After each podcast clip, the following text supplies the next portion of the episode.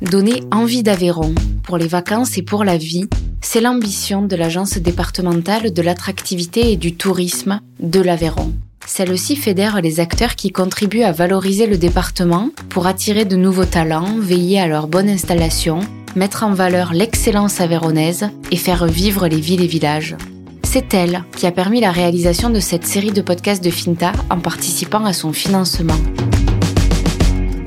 Depuis près de trois ans, j'explore l'Aveyron à travers ses voies, ses chemins de fer et de traverse pour nourrir Finta. Finta, en occitan, ça veut dire regarde, regarde en écoutant, ressent en écoutant. Et il n'y a pas besoin de creuser longtemps les racines de ce territoire pour arriver à son patrimoine gastronomique, intrinsèquement lié à son ADN, à sa carte de visite et à son histoire. Alors allons-y gaiement, mettre nos pieds et nos oreilles dans l'arrière-cuisine. À table, c'est une série inédite de podcasts pour Finta. Tous les épisodes de cette série ont été enregistrés sur le festival Bon Esprit de Clocher à Cassuéjoul, qui réunissait pour le week-end de Pentecôte une partie des chefs les plus prometteurs du département. C'est à cette occasion que je me suis invitée à leur table, avec les micros de Finta, pour une série de podcasts consacrés à la nouvelle vague de la gastronomie avéronaise.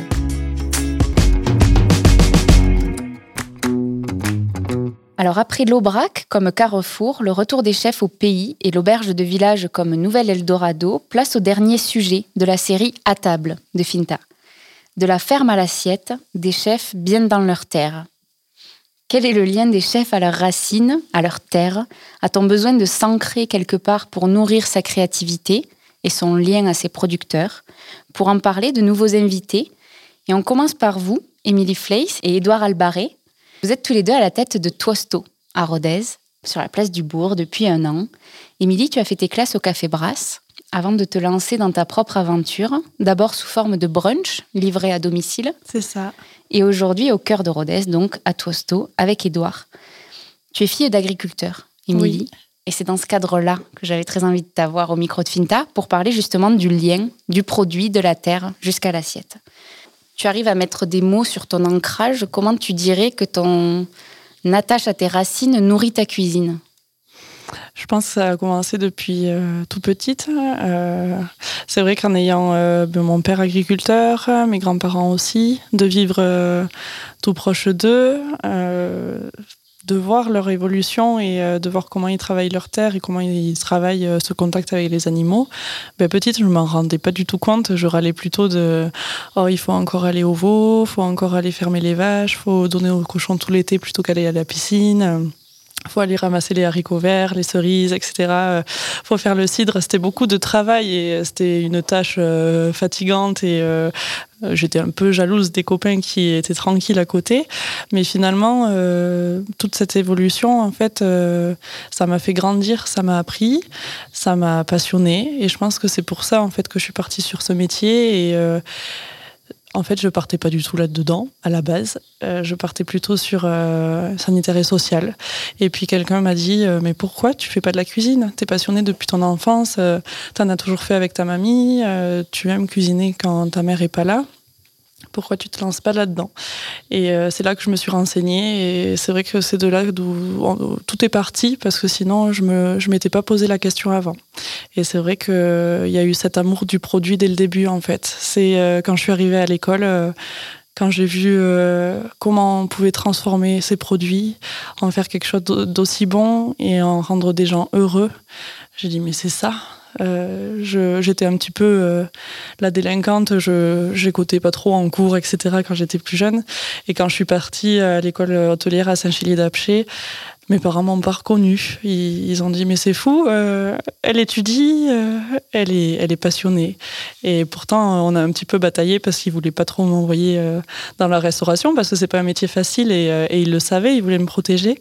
Et donc je leur ai dit si si c'est ça que je veux faire. Et c'est vrai que ça ça a été euh, ouais, le départ. Euh, et, euh, et, cette passion, après, elle grandit en fait quand tu avances, quand tu découvres d'autres maisons, quand tu rencontres d'autres chefs. Tu as un point d'ancrage à, chacun d'entre eux. Et toi, tu as tous tes souvenirs qui remontent de tel produit que tu as ramassé petite, que tu as tué le cochon une fois par an, tous les ans. Que tout ce travail en fait devient ce fruit et, et c'est génial. C'est-à-dire de connaître le produit, de, ah de savoir exactement d'où il vient par quoi il est passé. Par quoi il est passé, ouais. Ça, c'est essentiel pour moi. Est-ce que ça veut dire que tu ne peux sublimer que des produits dont tu connais l'origine, dont tu as besoin de connaître la vie? Oui, j'en ai besoin. J'ai besoin d'avoir le contact avec les humains qui euh, ont travaillé ce produit, qui ont travaillé la terre, qui ont fait en sorte de qu'on en arrive là. Et euh, j'ai besoin d'avoir déjà ce contact humain avec eux, d'avoir euh, une certaine affinité, je sais pas, de, de, leur poser des questions, de savoir comment ils font et comment ça va en, ce moment, la terre, si c'est pas trop dur, etc. Ça, ça me passionne. Et ensuite, euh, c'est moi le cuisiner, ben, je trouve ça incroyable. C'est et c'est grâce à tous les chefs par qui euh, je suis passée que j'ai appris à les sublimer. Parce qu'à la maison, euh, ok, on avait tout euh, dans le jardin et à proximité, mais on ne savait pas les cuisiner comme je l'ai appris plus tard. Et ça, ça a été, c'était la, waouh, la révolution. dis donc, on peut faire ça. Et quand tu vois tous ces produits, ce cheminement, et quand tu vois cette finalité, ce goût que ça a, et les différents goûts que tu peux avoir avec euh, un seul élément, une seule carotte, etc. Ben, euh, ça, c'est, mon cadeau de tous les jours, je crois. Et que là, les produits arrivent, euh, les nouveaux produits arrivent, etc., que la saison change, ça aussi, c'est passionnant. Parce que je pense que ça, je l'ai vécu quand j'étais petite. Et d'être accro à cette saison, ben, tu peux que la respecter plus tard, quoi. Donc ça, ouais, c'est... Donc suivre les, suivre les saisons, s'ancrer dans des circuits courts, ça fait partie de, de l'ADN de Toasto aujourd'hui. C'est ça. C'est toi, Edouard, qui gère particulièrement la communication ou pas? Tout à fait. Oui, oui. Après, toujours euh, en complémentarité avec Émilie, mais, euh, mais c'est vrai que ça, euh, c'est quelque chose qui nous touche de vraiment créer ces liens. on le dit souvent, nous, à nos clients et même aux producteurs, on est juste une voie de transmission de votre produit. Euh, on ne peut pas faire une bonne cuisine si les produits à la base ne sont pas bons. Et vraiment, on se sert de ça et on est juste là pour, montrer, valoriser le travail de la terre, euh, que ce soit des produits, que ce soit des vins, que ce soit des bières, pour les mettre en avant et les expliquer. Et c'est en ça aussi, pour nous, ce qui est important, le lien, c'est de pouvoir expliquer derrière les parcours de vie, les personnes, les personnalités. Euh, voilà. Oui, je dis ça parce que, notamment sur le compte Instagram, vous partagez énormément euh, euh, voilà, les produits que vous utilisez en, nommant systématiquement le producteur, la mm. productrice euh, que vous avez, avec qui vous êtes en lien. Vous le faites aussi beaucoup sur le marché de Rodez. vous avez la chance d'avoir le marché sur ah le paillasson. Je crois que c'est pour ça qu'on est là, sur cette place du bourg. C'est vrai. C'est parce qu'il y a ce marché-là, ouais.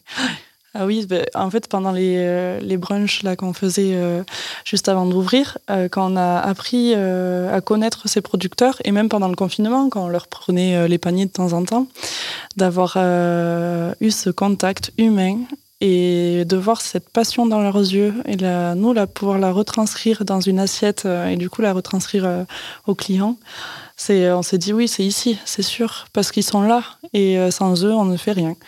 Ça, c'est sûr. C'est Quentin Bourdi qui dit que les projecteurs sont injustement braqués que mm. sur les restaurateurs. Ah oui. Mais de toute façon, on braque toujours les projecteurs sur la finalité de la chose, mm. alors que euh, c'est eux à la base, c'est l'agriculture, c'est le producteur, l'éleveur qui fait la plupart du boulot. Quoi. Après, c'est juste une, une transformation, une expression de, de tout ça. C'est c'est comme un chef d'orchestre, s'il n'a pas des, des, musiciens qui sont performants dans l'orchestre, il a beau être bon, avoir une belle partition, ça ça fera pas quelque chose de sublime. Et là, en termes de diversité des produits, des productions, euh, l'Aveyron, quelle est sa place? Qu'est-ce qu'il a à offrir? Incroyable. c'est ça qu'on a, on a été très surpris. Euh, moi, quand je suis revenue euh, six mois avant le confinement, euh, revenir aux sources, quoi. quand j'ai vu tous ces produits que j'ai travaillé au Café Brest les premiers temps et que j'ai vu tous ces produits qu'on avait locaux, je me souviens des fois, je, je me perdais dans l'économa et je voyais toutes ces céréales locales et tout. Je me disais, mais c'est fou, j'ai jamais vu ça. C'est, c'est incroyable. T'as pas besoin d'aller ailleurs. Et en fait, ouais, l'Aveyron, elle est on a des producteurs en or. Ils, font un travail acharné. c'est c'est incroyable d'avoir ça, d'avoir cette chance, ouais, pour nous restaurateurs. Merci beaucoup à tous les deux. Avec plaisir. Donc Nicolas Carmarans, tu nous, tu nous rejoins pour parler euh, à nouveau de ce sujet. Nicolas, toi tu es vigneron, donc euh, tu n'es pas un chef, mais tu as plein de choses à dire sur ce rapport à la terre, j'en suis sûre. Donc tu es petit-fils de Bounia. Exact. Tu as commencé à Paris par des affaires bien connues des amateurs de bons vins. Mhm. Avant d'acheter quelques vignes en Aveyron, où tu fais partie des pionniers du vin de nature. Oui. Donc Nicolas, tu as signé un retour à la terre euh, au-delà de ton parcours, comment expliquerais-tu ce besoin de reconnexion à la terre, ce besoin d'ancrage qu'on voit aussi chez les chefs euh, aveyronnais Eh bien, écoute, euh, mes parents, mes grands-parents sont aveyronnais, effectivement, Bounia, depuis 1930. Et chaque vacances, bah, j'ai été élevé à Paris, je suis né à Paris, j'ai été élevé donc au cœur de Paris, dans des bistrots, derrière les comptoirs. Et euh, chaque vacances, je partais chez mes grands-parents en Aveyron, donc euh, sur Camporiès. Et euh, la famille, les cousins. Et je me suis imprégné, je me suis. J'ai grandi avec cette nature, avec ces rivières, avec ces pierres, avec les terres, la culture, parce que les cousins étaient restés aussi à la ferme familiale, donc on a, je me suis vraiment baigné dedans, c'était magnifique. Et j'ai fait, j'ai fait carrière à Paris, effectivement, jusque dans les années 2003. Et j'ai eu un, petit ras-le-bol de Paris. J'ai, à force d'aller voir les vignes, en fin de compte à Paris, je vendais beaucoup de vins, des vins déjà bio, des vins naturels et des vins sans soufre. Et à force d'aller vers eux, chaque mois, j'allais visiter un domaine.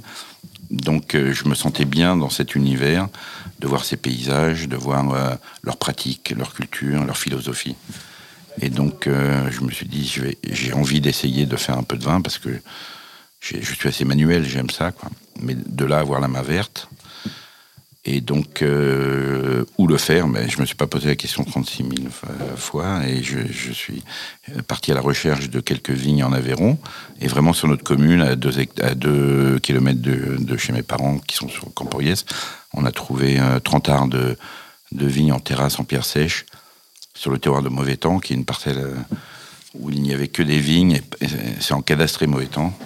Et donc. Euh, c'est encadastré Oui, c'est-à-dire le, ouais, le cadastre Le cadastre, c'est cette parcelle qui fait 20, 20 hectares de vignes et notée mauvais temps.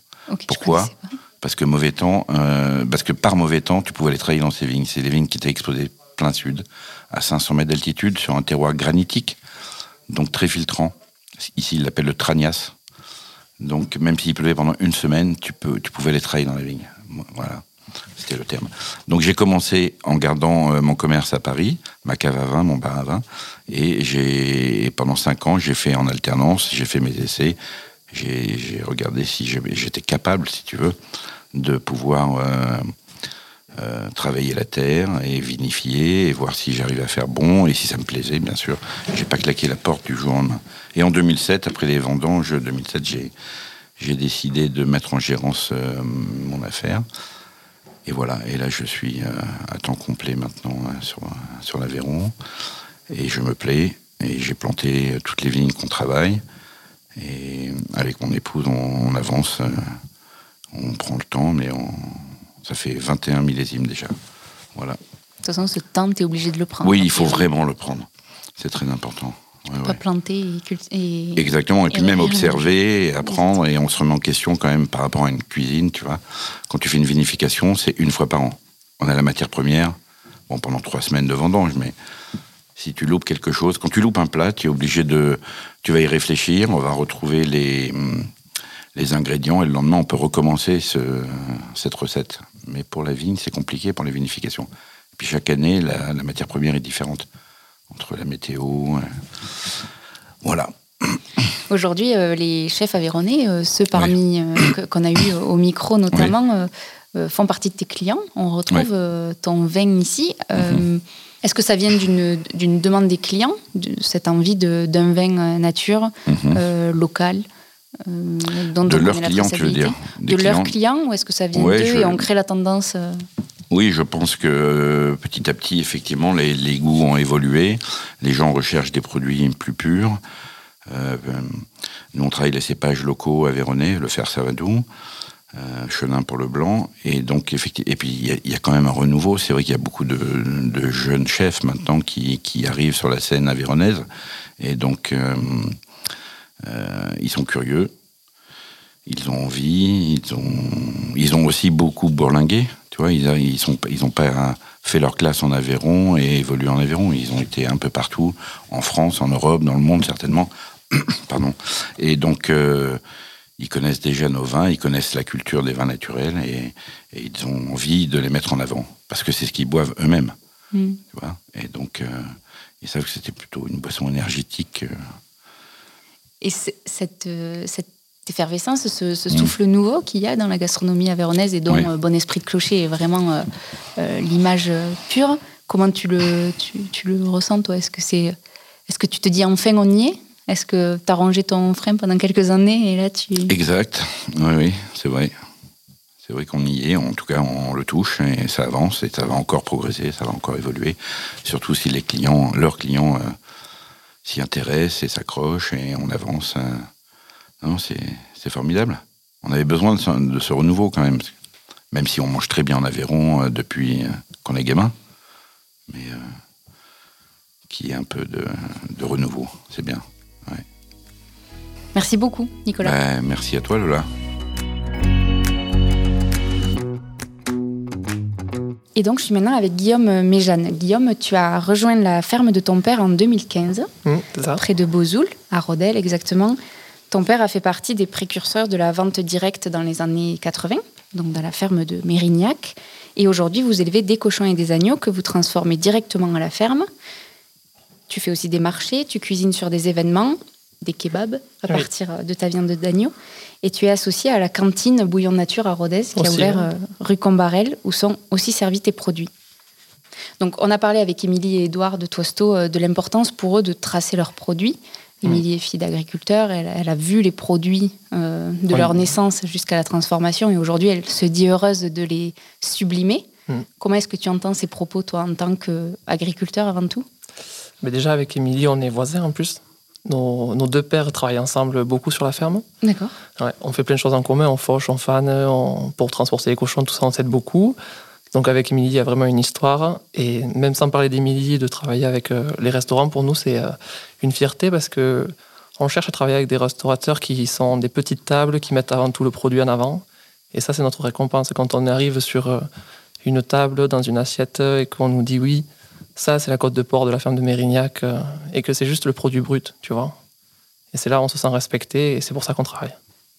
Qu'est-ce qui t'a poussé, toi, à favoriser le circuit court Enfin, même plus que ça, à garder la, main sur toute la chaîne, puisque mm. au-delà de servir des belles tables et d'en être fier aujourd'hui, tu, tu, tu, es devenu toi-même un peu restaurateur? Mm-hmm. On peut dire ça? Ouais, après, ça, c'est des, des souvenirs d'enfance, de mamie qui cuisine, maman. Papa aussi cuisinait beaucoup, et moi, j'ai toujours aimé ça. Après, on peut pas tout faire euh, d'un coup, tu vois, mais là, je me rends compte que au début, on a repris la ferme avec papa. C'était très, très compliqué. Puis, on a réussi à monter une équipe. Moi, j'ai réussi à me détacher du coup de la partie opérationnelle et pouvoir développer des nouveaux projets. Et puis après, j'entraîne des gens avec moi, comme euh, Clément, qui tient Bouillon. Clément Pasquier Oui. Et du coup, on arrive à, réaliser des rêves. Moi, je toujours rêvé d'avoir un restaurant en nature, en travaillant avec les produits de la ferme. Et je savais pas comment j'allais le faire dans ma vie, mais c'est euh, du coup les délices de Louise qui m'ont appelé un jour. On avait déjà euh, fait euh, un échange sur les marchés de Montpellier. C'est grâce à elle que je suis arrivé sur Montpellier et que du coup j'ai explosé sur Montpellier en travaillant avec plein de restaurateurs là-bas, parce qu'elles m'ont vendu leur place de marché en 2016. Et après, euh, 4 ans. Ce sont elles qui tenaient, et elles tenaient le, de Louise. Ouais. que vous avez repris mhm. pour resituer. Et du coup, un été, elles m'ont appelé en me disant Guillaume, est-ce que ça t'intéresse? Nous, on vend notre restaurant. Du coup, moi, j'ai appelé Clément. J'ai dit écoute, Clément, tu as envie de changer de vie euh, Je te propose, on monte un resto ensemble et en avant. Parce que lui, il a sacrément changé de vie. Sacrément, il était chercheur de tête euh, pour des boîtes d'ingénieurs. Il plaçait des gens euh, sur Toulouse. Mais lui, son rêve aussi de, de, gamin, quoi, c'était de faire de la cuisine. Donc, l'un dans l'autre, ça, on s'est bien rejoint. Et puis, du coup, j'ai pris Pierre-Jean avec moi parce que c'est mon meilleur ami, je fais tout avec lui. Et pour nous rassurer, on, a pris Antoine de la petite auberge aussi.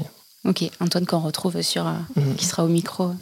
Aujourd'hui, la ferme de Mérignac, elle fait vivre 10 paysans, c'est ce que j'ai lu? Euh, Du coup, ouais, on a 10 salariés.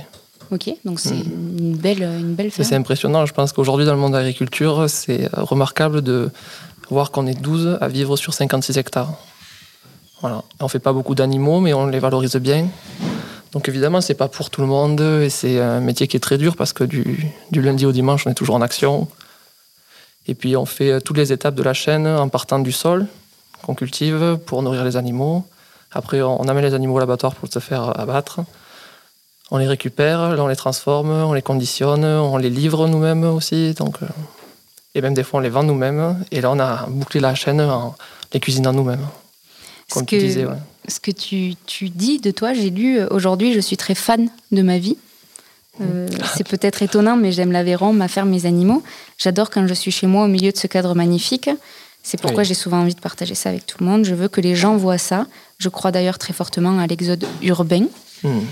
Ah oui, de plus en plus, on est rejoint euh, énormément, nous, en Aveyron. Et, tu le vois d'ailleurs Là, ce week-end, euh, entre même Luc Pourra, il était du coup sur Paris, il est revenu. Antoine et Seth, euh, Seth n'était pas du tout de l'Aveyron, quoi, il est revenu. Là, très récemment, j'ai deux jeunes qui étaient euh, sur Paris aussi avec Septine et ils sont venus me rencontrer. Eux, ils cherchent à reprendre une auberge sur l'Aveyron. Ils étaient avec nous hier, du coup, sur le kebab. Ils m'ont demandé ouais, s'ils pouvaient venir avec moi un peu pour rencontrer du monde, pour travailler, pour ben, arriver un peu sur l'Aveyron, quoi. Et c'est vrai que nous, grâce à la ferme et maintenant au réseau qu'on a, on, on peut faire rentrer des jeunes avec nous, quoi. jeunes ou moins jeunes. C'est hyper important cette image que tu véhicules là, à la fois mm. de notre rapport au travail d'agriculteur, qui a longtemps été euh, vécu comme un sacerdoce. Donc tu, incarnes un bonheur dans le fait de, de ce travail de la terre. Mm. Et puis tu arrives en plus à attirer des gens qui veulent suivre ton chemin. Oui, oui. Ça veut dire ça Ouais. Je pense que c'est ça la définition du kiff. Mm. D'être un kiffeur, c'est ça, c'est de donner envie aussi de partager tous ces moments. Bah, merci beaucoup, Guillaume. Avec plaisir. Merci d'avoir écouté cet épisode de Finta. J'espère qu'il vous a mis l'eau à la bouche, que tous ces chefs et artisans, florants de la culture gastronomique avéronaise, vous ont donné envie de découvrir le territoire et pourquoi pas de vous y installer.